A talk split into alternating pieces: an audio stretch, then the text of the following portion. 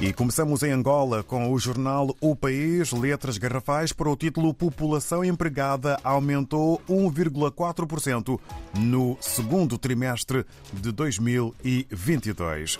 Com destaque fotográfico no caso Lusati, Metade dos advogados substituídos por defensores oficiosos é também assunto a fazer manchete com letras garrafais na capa do jornal O País.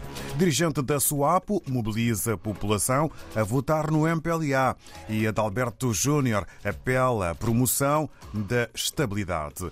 São os principais assuntos que podemos ler na capa do jornal angolano O País. Avançamos para Cabo Verde e, segundo a agência Infopress, delegação dos Estados Unidos da América destaca impressionante resultado de Cabo Verde na vacinação contra a Covid-19.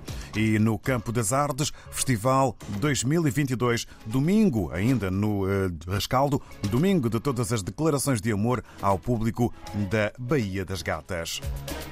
Rumamos a São Tomé e Príncipe. Segundo a agência STP Press, o governo de São Tomé e Príncipe assina acordo para a construção do porto em águas profundas. É um dos títulos que a STP Press evidencia. E Coronel João Pedro Cravide, nomeado chefe da Casa Militar da Presidência da República. Na Guiné-Bissau, a publicação democrata avança também com dois títulos. O primeiro acaba por ser gostoso. Sobre a campanha de Caju 2022, Guiné-Bissau já exportou cerca de 90 mil toneladas de castanha de caju.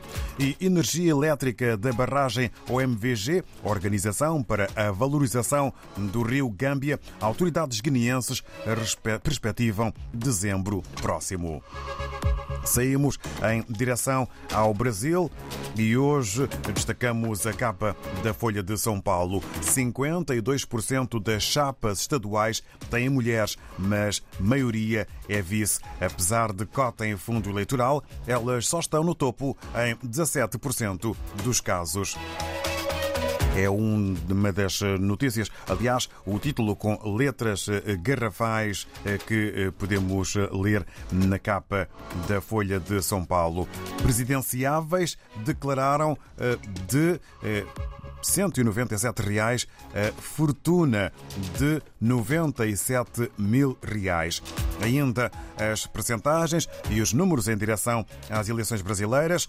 Lula lidera com 44% ante 32% de Bolsonaro, aponta IPEC assuntos que estão na capa do jornal Folha de São Paulo, no Brasil. Regressamos, entretanto, à África. Hoje é amanhã do Diário de Moçambique e é mesmo com o Francisco Muyanga que vamos saber o que podemos ler no mais recente número do Diário de Moçambique. O Diário de Moçambique, na sua edição de hoje, tem como principais títulos: Comboio faz seis mortos ao embater contra uma viatura em Moatize, na província de Tete.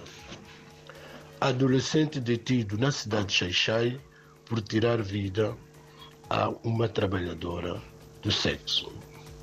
O presidente da República, Filipe Nunes, alerta para casos de terroristas infiltrados entre deslocados que fogem da guerra no norte do país. Jovem de 20 anos de idade invade esquadra da polícia na cidade da Beira, facilitando a fuga de oito detidos. Bom dia, até a próxima.